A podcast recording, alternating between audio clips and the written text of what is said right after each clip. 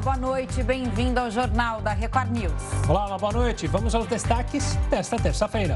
Deputados convocam o ministro da Economia para explicar empresa no exterior. CPI da pandemia dá prazo para ministro da Saúde detalhar plano de vacinação para o ano que vem. Renan Calheiros afirma que relatório final vai pedir indiciamento do presidente Bolsonaro. E ainda, Nobel de Física vai para soluções que ajudam a entender as mudanças climáticas.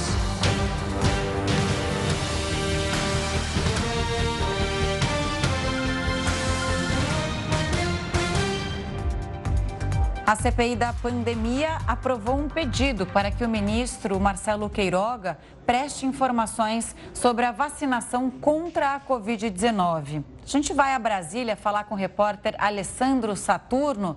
Saturno, bem-vindo das férias. Boa noite a você. Conta as novidades, então, em relação ao ministro Marcelo Queiroga, que chegou ontem ao Brasil. E aí você cobriu isso hoje aí em Brasília. Olá Camila, obrigado aí pelo bem-vindo. Realmente eu estava na praia, um clima quente, diferente, não é muito diferente aqui de Brasília, né? Clima quente. E quando a gente fala de CPI, sempre a gente traz aquela história, é, sempre tem uma novidade. Bom, integrantes da CPI queriam, porque queriam, chamar pela terceira vez para prestar depoimento à comissão o ministro da Saúde, Marcelo Queiroga, mas não houve consenso e aí eles decidiram fazer o que vocês anunciaram aí na abertura do jornal: fazer com que o ministro preste esclarecimentos. Ele tem um prazo de 48 horas para encaminhar até a comissão informações importantes sobre o Plano Nacional de Vacinação do ano que vem. Ministro Marcelo Queiroga, ele chegou né, dos Estados Unidos, inclusive, só recapitulando aí para quem está em casa, ele testou positivo foi para os Estados Unidos na comitiva do presidente Jair Bolsonaro para participar da Assembleia da ONU e lá ele testou positivo para a Covid-19. Fez dois testes e o terceiro, que ele realizou lá em Nova York, deu negativo. Os dois primeiros positivo desembarcou aqui em Brasília e hoje foi oficialmente, desde que ele passou por tudo isso, o primeiro dia de trabalho do ministro Marcelo Queiroga. Hoje à tarde ele participou aí de eventos oficiais, né, na verdade de uma agenda oficial, um simpósio cristão aqui em Brasília, ao lado do presidente Jair Bolsonaro. Só que mais cedo, o ministro Marcelo Queiroga, ele falou com a imprensa, ele chegou a comentar o episódio de um ato obsceno que ocorreu lá nos Estados Unidos, onde ele estava dentro de uma van, enfim, fez gestos para quem estava do lado de fora, disse que errar é humano e meio que é, pediu desculpas pelo ato, pelo que aconteceu. Ele ainda falou que comentou bastante conversou muito com o primeiro-ministro do Reino Unido, Boris Johnson, sobre a compra de vacina. E, além do mais, o ministro foi questionado, porque a Coronavac não está no Plano Nacional de Vacinação de 2022. Vamos ver aí o que o ministro falou sobre essa pergunta que os jornalistas fizeram para ele. Vamos ouvir. O contrato é um documento, né? Foi feito entre as partes, o número de doses que tem que ser entregues. É, isso foi feito em um regime emergencial. Esse agente imunizante obteve um registro emergencial na Anvisa. É, né, nós esperamos que a Anvisa conceda um registro definitivo. Uma vez a Anvisa concedendo um registro definitivo, o Ministério da Saúde considera essa ou qualquer outra vacina com registro definitivo para fazer parte do Programa Nacional de Imunização. Camila, além de pedir aí, um, é um relatório, ele tem, na verdade, eu só pincelei, né? Porque ele tem vários pedidos é, relacionados aí ao Ministério da Saúde para que ele vá eh, e apresente à comissão. Mas a CPI também aprovou aí um requerimento para que a ANS, que é a Agência Nacional de Saúde Suplementar, eh, apresente à CPI um relatório também com denúncias e reclamações de pacientes dos planos de saúde que tiveram aí algum tipo de envolvimento com medicamentos sem nenhuma eficácia comprovada pela ciência. Então, mais ou menos resumindo tudo, foi esse o dia da comissão e também o dia do ministro da Saúde, Marcelo Queiroga, que retornou aí dos Estados Unidos já com o terceiro exame dando negativo para a Covid-19. Camila. Saturno e Gustavo, eu acho que é importante é ter vacina, né, para a população em 2022. Pelo que os especialistas falam, a gente vai ter que continuar com a vacinação, que foi o que foi efetivo na prevenção contra a doença, né? É o jeito que a gente está saindo dessa pandemia com a, quanto mais pessoas vacinadas, melhor, é, melhores são os números. A gente não tem tantos casos, não tem tantas mortes. Então, ter vacina é importante, independentemente da que for, né, da marca que ela seja. Isso que eu queria só comentar aqui. Claro. Sator, obrigado pela participação aqui conosco e também é, pela qualidade das imagens e do enquadramento que eu achei lindo hoje com esse fundo do Ministério da Saúde e o Outubro Rosa, né? O Outubro Rosa que começou, que está ornando até com a camisa da Camila. A gente vai falar sobre o Outubro Rosa ainda nessa edição do Jornal da Record News. Quer falar? Claro. Diga. Quero falar, é claro, que isso aqui é feito um trabalho em equipe, né? O repórter cinematográfico Fábio Varela, conhecido como Gatinho aqui em Brasília, e o Euclides, que está fazendo aniversário. Então é equipe boa, equipe top. É, eu pedi para eles que, que combinasse aqui a cor do lago com a minha gravata. Eu acho que não deu muito certo, não, mas melhor, ficou bonito aí a Melhor o, o fundo com a minha camisa. Eu, convidei, eu combinei com Varela antes e parabéns ao Euclides, então, equipe realmente muito boa, trio, que nos acompanha aqui todas trio, as noites. Trio sensacional, um bom descanso e um ótimo trabalho para vocês nessa semana e bom retorno. Saturno, forte abraço. Tchau, tchau. Olha, quase 630 mil pessoas terão que devolver o auxílio emergencial ao governo. A gente explica isso. O Jornal da Record News volta já. O Jornal da Record News está de volta e a Câmara dos Deputados aprovou hoje o texto base do projeto que altera a Lei de Improbidade Administrativa. Os deputados tinham analisado a matéria em junho, mas a proposta passou por alterações no Senado e precisou ser reavaliada na Casa. Vamos falar de CPI, porque a comissão da pandemia viu hoje o empresário Raimundo Nonato Brasil. Ele é sócio da empresa de logística que tem contrato com o Ministério da Saúde sob suspeita de irregularidades. O empresário Raimundo Nonato disse que é sócio minoritário da VTC Log. A empresa é responsável pelo armazenamento e distribuição de insumos de saúde, incluindo a vacina da Covid-19. E é investigada por suspeita de irregularidades, preço acima do normal em contratos com o Ministério da Saúde. Raimundo Nonato disse que a VTC Log teve um reajuste no contrato com a pasta, que seria de 55 milhões de reais, e foi fechado pela metade do valor. A contraproposta da contratada, por sua vez, representa meio termo entre esses dois métodos, correspondendo a 18 milhões 983,096 e 10 centavos. O relator da comissão, Renan Calheiros, afirmou que finaliza o relatório no dia 15 e que vai se reunir com os integrantes da CPI antes da apresentação. A partir do dia 15 eu vou estar com o relatório pronto e vou conversar individualmente com cada membro da comissão parlamentar de inquérito. E até lá nós estamos continuando os debates, ouvindo juristas, é, caracterizando situações e escolhendo os tipos penais que nós vamos utilizar. E olha, ontem a gente falou sobre o ministro, ministro, Paulo Guedes, sobre o presidente do Banco Central. A gente vai continuar hoje no assunto, porque celebridades também estão entre as pessoas com conta nos chamados paraísos fiscais. Assunto para o Heródoto Barbeiro. Heródoto, qualquer um pode abrir uma conta num lugar desse? E por que, que as pessoas fazem tanto isso? E você é uma das celebridades que também tem uma offshore lá, no nome do Faísca? Há denúncias. Confere, é nossa celebridade. Olha, olha Camila, então, para abrir conta, tem que ter a grana que tem o nosso companheiro Gustavo. Senão você não abre conta, começa por aí. Eu não é questão de ser celebridade. Aqui, vou, vou, ver as, as, as movimentações financeiras de vocês. Dois. Pois é, olha, o Putin tem conta. O Tony Blair, lá da Inglaterra, tem conta. A Shakira, que vocês são fãs, tem conta. Só que quando você fala na palavra offshore, é um palavrão. Muita gente nunca tinha ouvido falar dessa palavra. Que diabo significa offshore? A palavra offshore em inglês significa assim, além do nosso litoral, fora do nosso país. Ou seja, eu vou abrir uma conta, vou abrir uma empresa fora do meu país. Essa conta em inglês se chama offshore. Muito bem. E por que, que as pessoas fazem isso?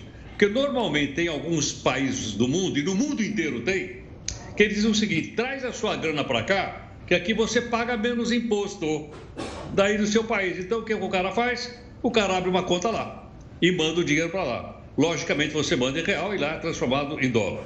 Vocês já devem ter visto, por exemplo, que um monte de navio é do Panamá. Não é possível que um país tão pequeno tenha tanto navio, não é? Os navios não são do Panamá. mas eles são registrados no Panamá porque, logicamente, lá o imposto é menor. Agora, tem o seguinte: quando você fala em offshore e conta no exterior, geralmente você associa isso à corrupção, e é muito verdade. Ocorre o seguinte: os bancos mundiais, os bancos centrais, começaram a dar uma prensa em cima deles. Por que razão? Porque o dinheiro do tráfico de drogas, o tráfico de armas e da corrupção estava servindo para financiar o terrorismo. Como o terrorismo atinge o mundo inteiro, eles deram uma prensa e os, e os paraísos fiscais então começaram a ficar mais claros. Então, respondendo diretamente sua pergunta, Camila, pode sim. Qualquer cidadão pode abrir uma conta num outro país. Offshore. O banco te oferece isso. Qualquer banco quer abrir uma conta para ele é lógico. Mas você pode abrir. É legal? É legal. Tem um inconveniente nisso? Não tem. Dizer, bom, desde que o cara é, ele tem que registrar isso na Receita Federal. A Receita tem que saber para ser legal. Dizer, bom, aí o cara aplica o dinheiro lá fora, em dólar, ganha em dólar, ele pode trazer esse dinheiro para o país, para o Brasil, o cara pode, mas vai ter que pagar o imposto. Na hora que ele traz o dinheiro de volta, ele paga imposto. Então, uma coisa é a ilegalidade, né? e a outra é o fato de ser uma coisa comum, que existe em tudo quanto é lugar do mundo, e a gente citou aí milhares de pessoas que têm essas contas. Agora, tem que se distinguir entre aqueles que têm o dinheiro legal e aqueles que, por exemplo, levaram dinheiro de corrupção, roubaram seus países e colocaram lá fora. Hoje está mais difícil, porque, como eu disse, os bancos centrais do mundo inteiro estão rastreando para saber qual é a origem do dinheiro antes de receber essa grana. Boa, Gabi. Uma gente... coisa é fato, né? Precisa de muito din-din, porque primeiro é em dólar, né? E segundo, esse tipo de empresa tem que ter uma movimentação grande, suponho, né? Por isso que são super ricos, celebridades, chefes de não, Estado, ex-chefes de não, Estado. Não, não, não precisa. Essa empresa, na verdade, é uma conta bancária. Ela não é uma empresa realmente, ela é uma conta bancária. Você pega, por exemplo, sei lá, 200 mil dólares e a, a, a, abre uma, uma, empresa lá. Esses 200 mil dólares é colocado na Bolsa de Valores, compra título americano, compra título da China, etc, etc. Ele, na verdade, é um fundo de investimento que dá o nome de empresa. Mas ele não, não necessariamente compra, vende, troca, não, não, não, é isso. Apesar da gente dizer que é uma empresa. Boa, tá Gabi. A gente volta a se falar ainda nessa edição aqui no Jornal da Record News. Em espanhol, vamos falar em espanhol. En español, claro, por supuesto. Em castelhano, melhor. Esses dois, viu? A gente volta já já, Herota. A gente vai explicar o porquê, né, da gente falar em outra língua daqui a pouco. Vale. Bom, vamos falar da produção da indústria nacional, que caiu 0,7% em agosto. É o terceiro mês seguido de queda. O setor que mais pesou para essa queda foi o petroquímico, seguido da produção de veículos e dos produtos farmacêuticos. A indústria de bens de consumo duráveis teve a maior queda, com retração superior a 3% em relação a julho.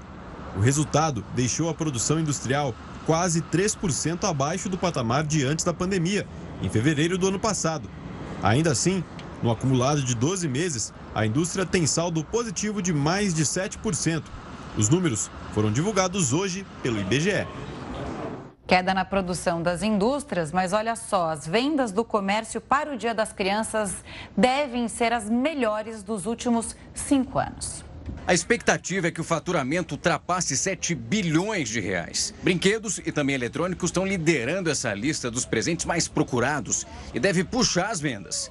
Depois do Natal e também do Dia das Mães, o Dia das Crianças é a data com maior volume de vendas no varejo. No ano passado, por exemplo, por causa das medidas de restrição, as vendas ficaram no patamar de 2009.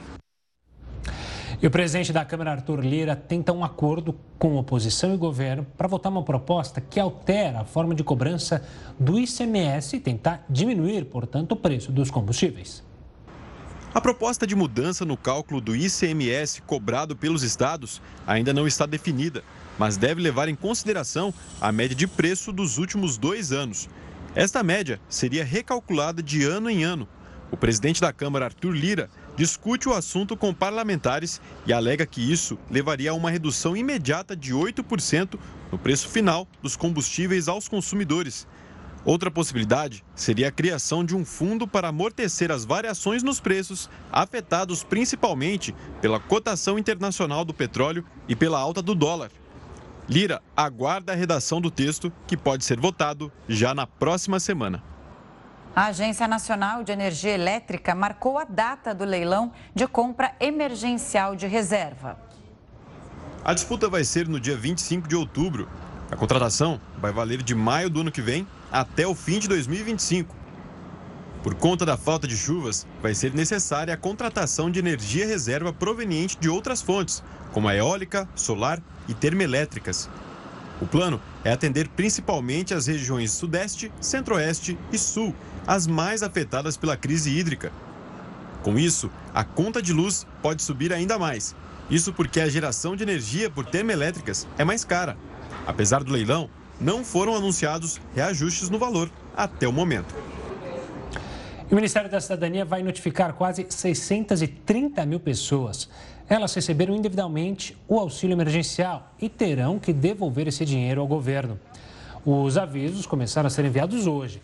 O auxílio emergencial foi instituído no ano passado para socorrer a população de baixa renda durante a pandemia. Mais de 5 bilhões de reais pagos indevidamente já retornaram aos cofres públicos. O número de famílias endividadas foi recorde em setembro. O Jornal da Record News volta já já.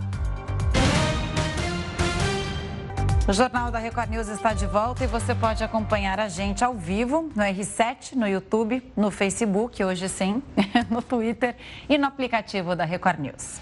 Olha, a parcela de famílias endividadas em setembro registrou recorde na pesquisa de endividamento e inadimplência do consumidor.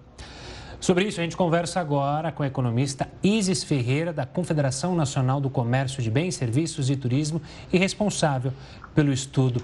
Isis, uma boa noite, obrigado pela participação aqui conosco. A que se deve esse número tão elevado? Bom, nós chegamos a 74% do total de famílias no Brasil com dívidas, é um novo recorde da nossa série histórica.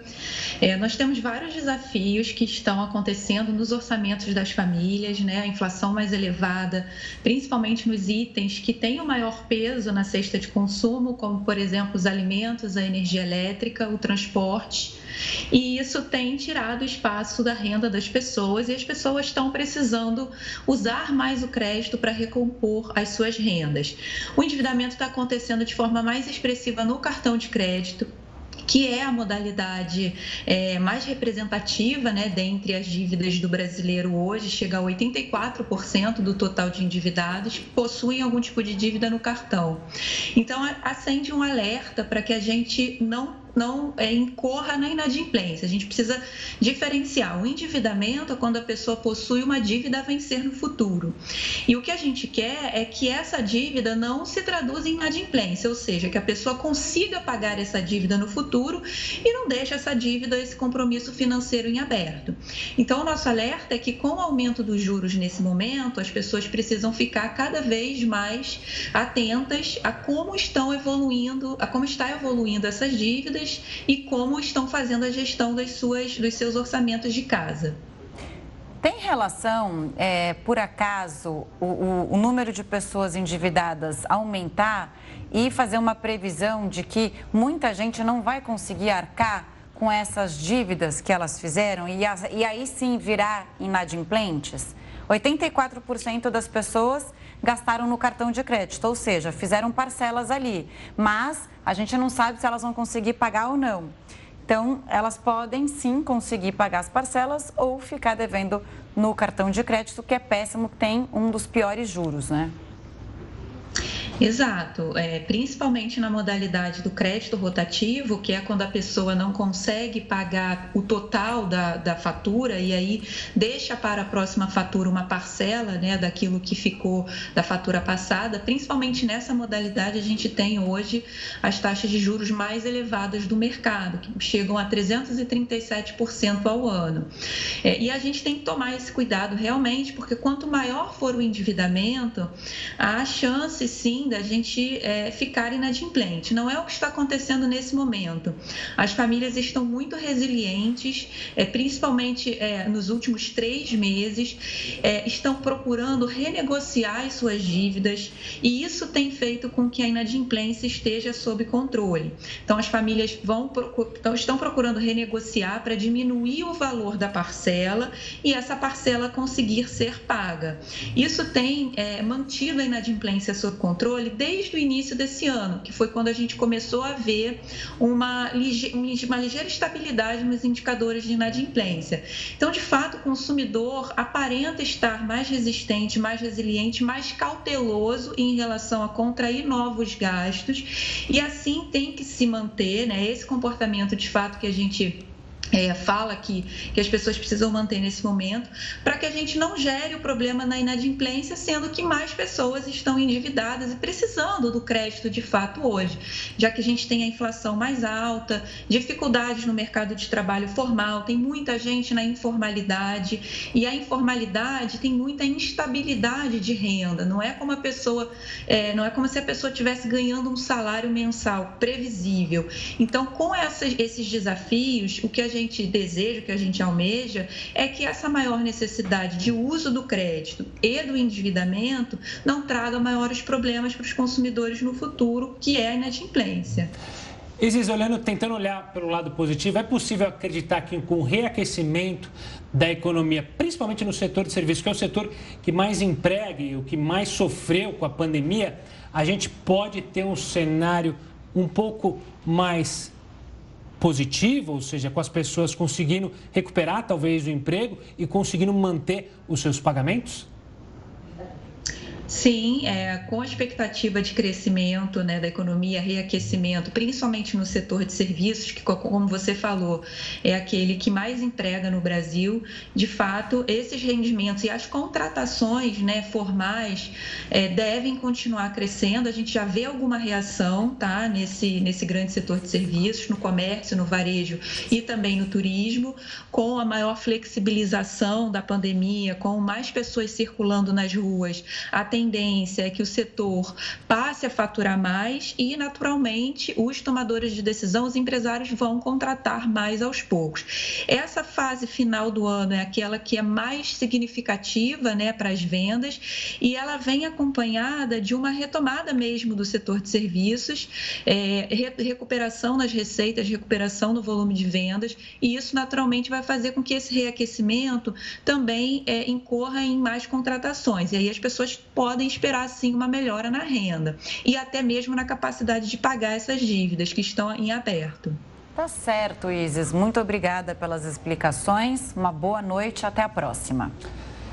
Olha, falta de água tratada leva 270 mil brasileiros aos hospitais. O Jornal da Record News volta em 60 segundos. Estamos de volta com o Jornal da Record News para trazer para você de casa que uma pesquisa revelou sobre o impacto, revelou o impacto da falta de saneamento básico na saúde. Mostrou que mais de 270 mil brasileiros foram internados pelo consumo de água não tratada. Os dados são de 2019, anteriores à pandemia. Foram 30 mil internações a mais que no ano anterior, com gastos de mais de 100 milhões de reais ao SUS. A maior taxa de internação foi na região norte. Quase 35 milhões de pessoas não têm acesso à água tratada. A maioria vive nas regiões norte e nordeste. Agora tem a opinião do colunista Augusto Nunes. Boa noite, Augusto. Boa noite, Camila. Boa noite, Gustavo. Boa noite a você que nos acompanha. Faltam menos de três meses para que comece o ano do bicentenário da independência do Brasil. Se os governantes tratassem com mais carinho a memória nacional, já estaria pronta há muito tempo a programação dos festejos de janeiro a dezembro, sob os cuidados de uma comissão especial. Essa comissão seria composta por historiadores e especialistas nas diferentes áreas envolvidas num evento desse porte. Os organizadores teriam como modelo a exemplar celebração do bicentenário da independência dos Estados Unidos, ocorrida em 1976. Se já é tarde para sonhar com isso, Ainda há tempo para, ao menos, promover durante setembro de 2022 comemorações à altura da data histórica. Por enquanto, sabe-se que o Museu do Ipiranga será reaberto ou que o Museu Nacional continuará fechado. Concentradas no ano eleitoral, as autoridades parecem ter esquecido o ano do bicentenário da independência. No calendário brasileiro, são eleitorais todos os anos pares. Centenários são festejados uma vez em cada século.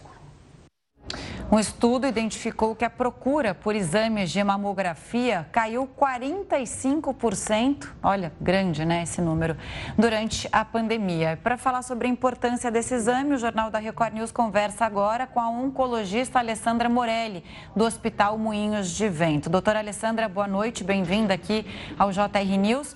Bom, é um risco muito grande essa queda nesse tamanho, né? Sim, sem dúvida. Boa noite, pessoal. É, realmente, a gente esperava, diante do que nós estamos vendo no atendimento diário dos pacientes oncológicos, a queda de uma forma ampla do, do volume de pessoas que procuram os atendimentos de prevenção uh, de câncer, principalmente. Entretanto, é importante lembrar que esse volume de pacientes foi muito superior, uh, atingiu 62% no ano anterior à redução dos exames de imagem. Então, uh, esse ano, 45% continua ainda um volume elevado de mulheres que não foram ainda ao ginecologista realizar esse exame ao hospital, mas já uma queda em relação ao ano anterior. E doutora, para quem está em casa, mulher, toda mulher deve fazer a mamografia? A partir de que idade? Quais são as recomendações? Então, a recomendação é de que todas as mulheres após os 40 anos realizem a mamografia anualmente. Então, essa pesquisa mostrou também que as mulheres têm conhecimento dessa informação. 50% das mulheres entende que é a partir dos 40 anos de idade. E isso se reflete no trabalho dos hospitais, da imprensa, das ONGs que existem hoje em dia, e que tem tido um esforço gigante em passar essas informações relevantes para as mulheres. A educação é algo que é extremamente importante nessa situação. Doutora, o lance, grande lance do câncer de mama é a prevenção, né? Quanto antes for detectado, mais fácil de ser controlado. Agora, é, as pessoas devem ter fugido por causa da pandemia, medo né, de ir ao hospital, fazer os exames. Acho que agora com a vacinação isso aos poucos vai ser retomado. E aí tinha aquela velha indicação, orientação médica que era fazer o autoexame. Mas depois, Sim. isso, claro, é importante, mas esses exames, como por exemplo a mamografia, são primordiais na prevenção, né? Só o autoexame não é suficiente. Exatamente. A mamografia é o exame que tem é maior chance de cura para as mulheres uh, uh, que identificam a doença precocemente antes da identificação de nódulos, da formação dos nódulos. Então, a mamografia ela consegue identificar essa lesão antes dela ser palpável, não só pela própria paciente, mas também pelos médicos. E esse, esse, essa informação também já está presente em 47% das mulheres nessa pesquisa do IPEC. As mulheres entendem que somente o autoexame não é suficiente para aumentar as chances de cura do câncer de mama. Doutora, a gente falando de prevenção, né? É, quanto aumenta a chance de justamente vencer essa batalha contra o câncer, justamente quando você descobre ele na forma inicial? É, as chances são acima de 95% no estágio clínico 1, que a gente chama é o estágio mais precoce da doença. É o estágio em que a doença está abaixo de 2 centímetros e que, não se que os gânglios da axila ainda não foram comprometidos. Tá joia, doutora. Muito obrigada. Um sonzinho de fundo, né? Até inspira a gente. imagina que você deu um jeito de dar entrevista. Imagina, deu um jeito de dar entrevista. É importante a gente falar sobre o assunto. A gente está no Outubro Rosa. Muito obrigada, então, pela participação aqui no Jornal da Record News. Um ótimo trabalho para a senhora. Vamos continuar falando sobre saúde e agora ver como é que está a situação da pandemia aqui no Brasil. Segundo o CONAS, o país chegou à marca de 21 milhões 499 mil 174 casos. No total, o Brasil registra 598.829 mortes desde o início da pandemia. 677 pessoas morreram pela Covid-19 nas últimas 24 horas. E agora, como está o andamento da vacinação no país? 69,86% dos brasileiros foram imunizados com a primeira dose. 44,79% da população tomou as duas doses ou a dose única da vacina contra o coronavírus. E aqui um dado interessante, né? Hoje eu fui me vacinar, finalmente tomei a segunda dose. Ah, que maravilha. E tinha fila, tinha fila de pessoas da minha idade tomando a segunda dose e também de profissionais da saúde tomando o reforço. Fico orgulhosa de nós brasileiros ali, todo mundo com essa vontade de vacinar. Aí, Chegou a, a hora de correr para o posto de saúde. Exato. Olha, mudando de assunto, uma das formas de tentar driblar a crise financeira na Argentina é tentar estimular justamente o turismo. Assunto para Herota, é mais barato passar as vacações na Argentina? É isso que eu ia falar. Há hein? restrições?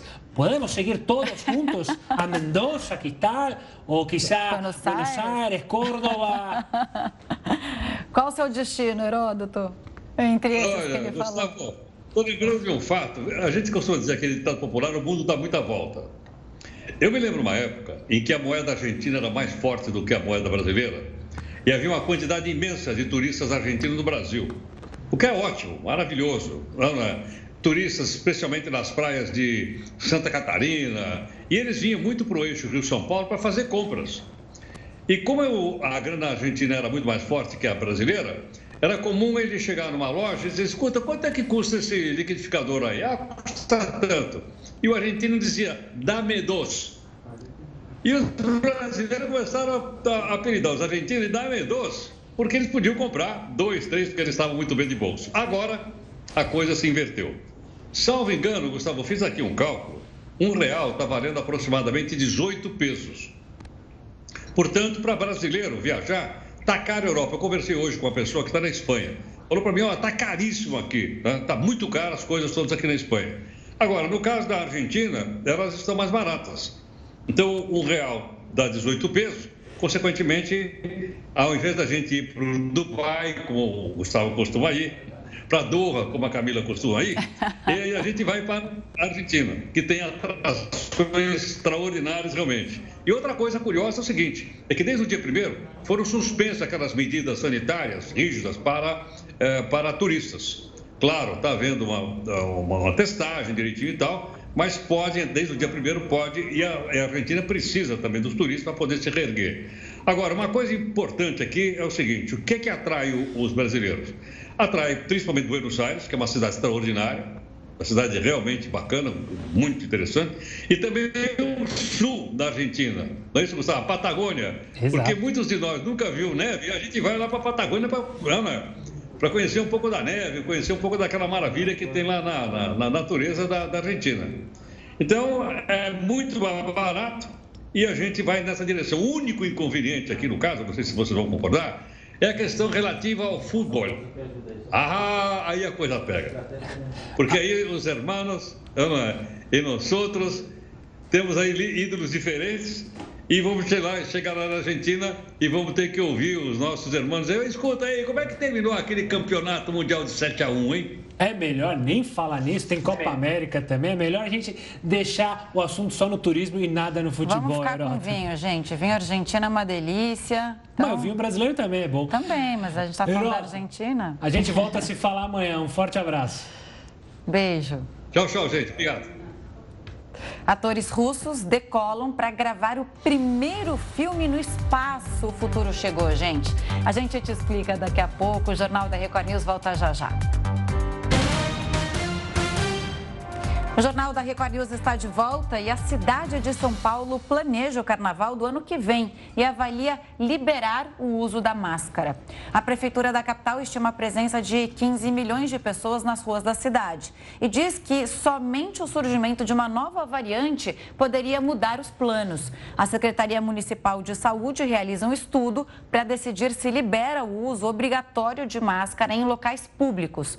Pelo planejamento divulgado hoje, 90% dos paulistanos devem estar totalmente vacinados até o dia 15 de outubro. O problema são as pessoas que vêm de fora, os turistas, né?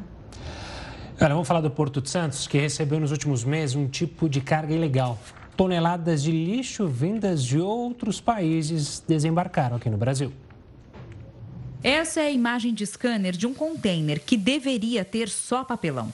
A carga foi declarada como aparas de papel, mas pequenos detalhes chamaram a atenção dos fiscais da Receita Federal. É muito tênue a diferença, né? A granulometria, né, alguns risquinhos que mostram ali uma, que não é um papelão contínuo. Numa inspeção no terminal, descobriram que havia lixo escondido no meio dos fardos. Foi só o início de uma mega operação de combate ao tráfico ilegal de resíduos perigosos no Porto de Santos. O primeiro container com lixo foi descoberto aqui no Porto de Santos em agosto desse ano. De lá para cá, a fiscalização se intensificou. Foram feitas várias operações em terminais. Essa força-tarefa já identificou até agora 72 containers contaminados com lixo. São mais de 1.600 toneladas de carga bloqueadas. Nessa montanha, que deveria ser apenas de pedaços de papel e papelão sem uso, tem todo tipo de lixo: plástico, isopor, tampinhas, papel sujo, restos de embalagens, até lixo hospitalar. A carga pesa 130 toneladas, veio dos Estados Unidos e chegou ao Porto de Santos dentro de oito contêineres. A suspeita é que tudo isso seja proveniente de coleta seletiva residencial cuja importação é proibida. Existem algumas máfias que é, são, é, envolve muito dinheiro para se livrar do lixo do país. Então, não digo que seja o caso aqui de maneira alguma, isso ainda está em investigação, mas é, esses países eles precisam dar fim no seu lixo e pagam altíssimo para isso. No meio desses outros fardos de carga declarada como a para de papel, havia até larvas. Os contêineres com lixo também vieram de Honduras e República Dominicana. O IBAMA já aplicou 40 milhões de reais em multas e exige que todo esse lixo volte para o país de origem. Isso não nos pertence, não é correto e não pode entrar no Brasil. A vacina da Pfizer reduz o risco de hospitalização por Covid-19 em até 90%, mesmo seis meses depois da segunda dose. O estudo tem como base os registros de mais de 3 milhões e meio de pessoas que tomaram imunizante entre o fim do ano passado e o começo deste ano. Apesar de manter a eficácia contra casos graves, a prevenção dos casos leves da doença caiu de 88% para 47%, seis meses meses após as duas doses. E os Estados Unidos registraram mais de 170 mil casos de Covid em crianças, isso na última semana. Foi o menor número de infecções semanais nesta faixa etária, em mais de dois meses. Desde o início da pandemia, o país registrou quase 6 milhões de casos de coronavírus entre as crianças. E em Nova York, a maior rede de saúde do estado demitiu mais de 1.400 funcionários que se recusaram a tomar a vacina. A Rússia registrou o maior número de mortes por Covid-19 desde o começo da pandemia. Foram 824 mortos num único dia. Os casos aumentaram principalmente em Moscou por causa do avanço da variante Delta e da campanha de vacinação lenta. Apenas 29% da população da Rússia está totalmente vacinada. Quem comprou carro zero nos últimos meses percebeu que as filas de espera estão enormes. Por isso, as vendas de carros usados estão em alta. No estoque dessa loja, os carros não ficam parados muito tempo. O giro é, é, muito rápido agora. Tem carro que entra no dia vende no mesmo dia, ou no dia seguinte, ou dois dias. O mercado de veículos seminovos está aquecido. De janeiro a agosto, foram vendidos mais de 10 milhões de carros, um crescimento de 48% na comparação com o ano passado. A explicação para o sucesso do comércio de usados está no que acontece no mercado de modelos zero quilômetro. A falta de componentes eletrônicos tem atrapalhado a produção e provocado até a interrupção de linhas de montagem com férias coletivas de trabalhadores. Com a espera para muitos modelos, a pronta entrega dos usados virou opção para muitos clientes. Alguns entram na fila e esperam um momento que, que houver a produção desse automóvel. Outros precisam do carro com mais urgência, acabam indo para o mercado usado. Se o consumidor está vendo o seminovo com outros olhos, vale a lei de mercado. Com maior procura, esses carros estão mais valorizados. De um ano para cá, tem modelo que, mesmo com mais uso, não ficou mais barato, não. Ao contrário, o preço até subiu. É o que mostra a tabela FIP, pesquisa de preços, que é uma referência para o mercado de automóveis. A inflação esse ano, na média, cresceu 6%. Os carros usados subiram mais de 20% esse ano pelo IPC da FIP, na média, enquanto os carros novos subiram 16%, 17% na média. Pelo menos essa inflação dos usados fez valer mais o carro que a Kelly trocou por um mais novo. Me surpreendeu bastante, valorizou o meu carro. Então, foi a chave para bater o martelo. O desequilíbrio no mercado só deve passar quando a fabricação dos novos voltar ao normal. Com relação à produção, nós não temos como prever. Pode ser que se normalize em três meses, pode ser que se normalize em um ano, pode ser que leve dois anos. Eu acho que esse problema não se resolve a curto prazo. Mergulhadores encontraram o que pode ter provocado o vazamento de petróleo na Califórnia. A âncora de um navio de carga pode ter atingido o oleoduto que foi danificado. Outras investigações criminais estão sendo conduzidas pelo Ministério Público da Califórnia, pela Guarda Costeira e pelo Departamento de Pesca e Vida Selvagem dos Estados Unidos. Mergulhadores da empresa responsável pelos dutos seguem inspecionando o vazamento. Enquanto isso, tentativas de limpeza do mar continuam nas praias de Los Angeles. O governador da Califórnia decretou estado de emergência. Especialistas dizem que é cedo para determinar o impacto sobre o meio ambiente e que foi mínimo o número de animais prejudicados pelo desastre. O Instituto Espanhol de Geologia e Mineração divulgou um novo vídeo do vulcão Cumbre Vieja nas Ilhas Canárias. As imagens mostram uma nuvem de cinzas e fortes fluxos de lava. As autoridades da região aumentaram a vigilância. E o governo da Espanha prometeu anunciar um pacote de medidas para ajudar a ilha durante as atividades do Cumbre Vieja. O vulcão já está ativo há 16 dias e terremotos continuam sendo registrados nas Ilhas Canárias. A loteria dos Estados Unidos bateu um recorde na premiação. Tá preparado, Gustavo? Você de casa também, né? Olha só o valor, hein? Um apostador ganhou o equivalente a 4 bilhões de reais. O prêmio estava acumulado desde junho e é o sétimo maior da história. O ganhador, que não teve a identidade revelada, vai ter duas opções de retirada: sacar tudo de uma vez e ter um desconto de mais de um bilhão, ou ficar com todo o dinheiro, mas retirar em parcelas. Que dúvida, hein? O que, que você faria? eu acho que eu tiraria em parcelas em e parcelas. não abriria a mão desse um bilhão. De um bilhãozinho. De né? reais, um bi de reais. Gente, que inveja. Vamos, vamos dormir hoje, né? Sonhando com isso. Bom, agora tem um convite para você. Afinal, daqui a pouco tem a Fazenda News ao vivo. E essa noite promete, como toda terça-feira, né? Portanto, em A Fazenda News, o nosso pós-jogo, pós-game, a gente vai repercutir muito a formação da terceira roça da temporada. Aí entra tudo, né? Intriga da votação, reviravolta causada pelos poderes que a Milady ganhou depois que venceu a prova de fogo.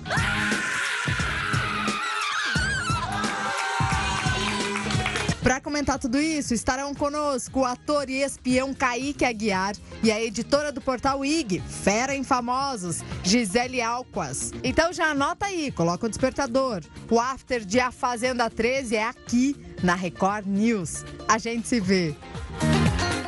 A B tá linda, né?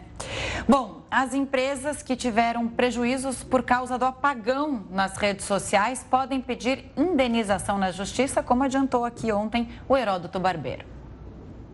A pane de ontem deixou as 600 clientes da Antônia, mulheres que tocam negócios digitais, sem as informações financeiras essenciais para o dia a dia. Ontem a gente teve apenas 3% da nossa base que conseguiu, de fato, é, acessar e inserir as informações da maneira correta. A clientela da Bianca, que faz vendas pelo Instagram e Facebook, conseguiu calcular as perdas. A gente mensurou que a gente teve uma. A gente não teve, né, na verdade, um, um faturamento em média de 5 mil reais. O Facebook emitiu uma nota pedindo desculpas. Disse que o problema foi causado por alterações de configuração nos nossos roteadores centrais interrompendo a ligação entre os computadores do Facebook e os dos clientes.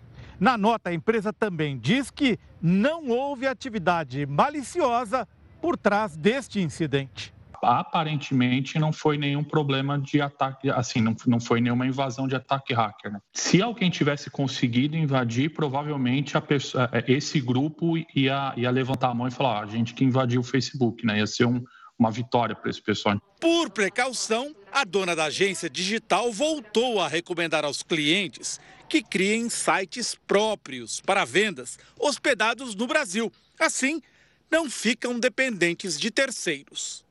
Um site, ele é um lugar seu, ele é a sua propriedade. Quando a gente está trabalhando em Instagram, em Facebook, você está trabalhando ali na propriedade do vizinho, você não tem nenhum tipo de controle sobre isso. E o Prêmio Nobel de Física foi para três cientistas que desenvolveram modelos que ajudam a entender as mudanças climáticas. Os pesquisadores, um japonês, um alemão e um italiano, vão dividir o prêmio. São dois estudos, um sobre a mudança no clima da Terra e o outro sobre a aplicação da teoria da física em diferentes escalas e sistemas. O prêmio equivale a 6 milhões de reais. Uma atriz e um cineasta russo pretendem rodar o primeiro filme no espaço. A dupla participa de uma missão com um astronauta profissional. Já pensou a complicação que deve ser gravar no espaço? Bom, eles se prepararam vários meses para a missão que partiu de uma base no Cazaquistão. Eles vão ter 12 dias para rodar parte de um longa-metragem chamado de O Desafio.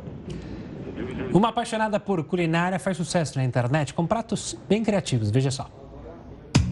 O risoto de baunilha com cuscuz açucarado virou uma sobremesa perfeita para deixar a mesa ainda mais bonita. E para aproveitar o climão de Natal, tem esse gatinho, que é feito de purê de batata, arroz e pimentão. O cinema também tem espaço nesse menu. A atriz da série O Gambito da Rainha virou uma crosta crocante da torta.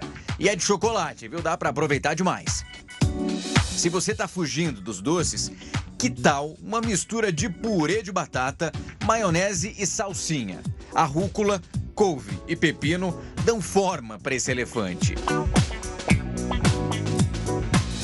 A designer Yolanda Stockermans, da Bélgica, começou um site com cinco tipos de refeição, mas decidiu inovar na hora de tirar essas fotos dos pratos.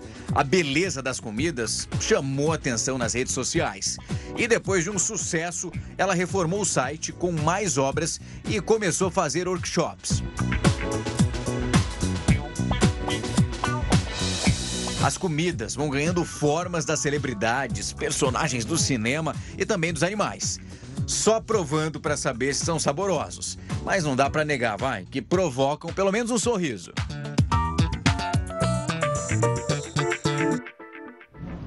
O Jornal da Record News fica por aqui. Muito obrigada pela audiência. Agora você continua com o News das 10 com a Renata Caetano.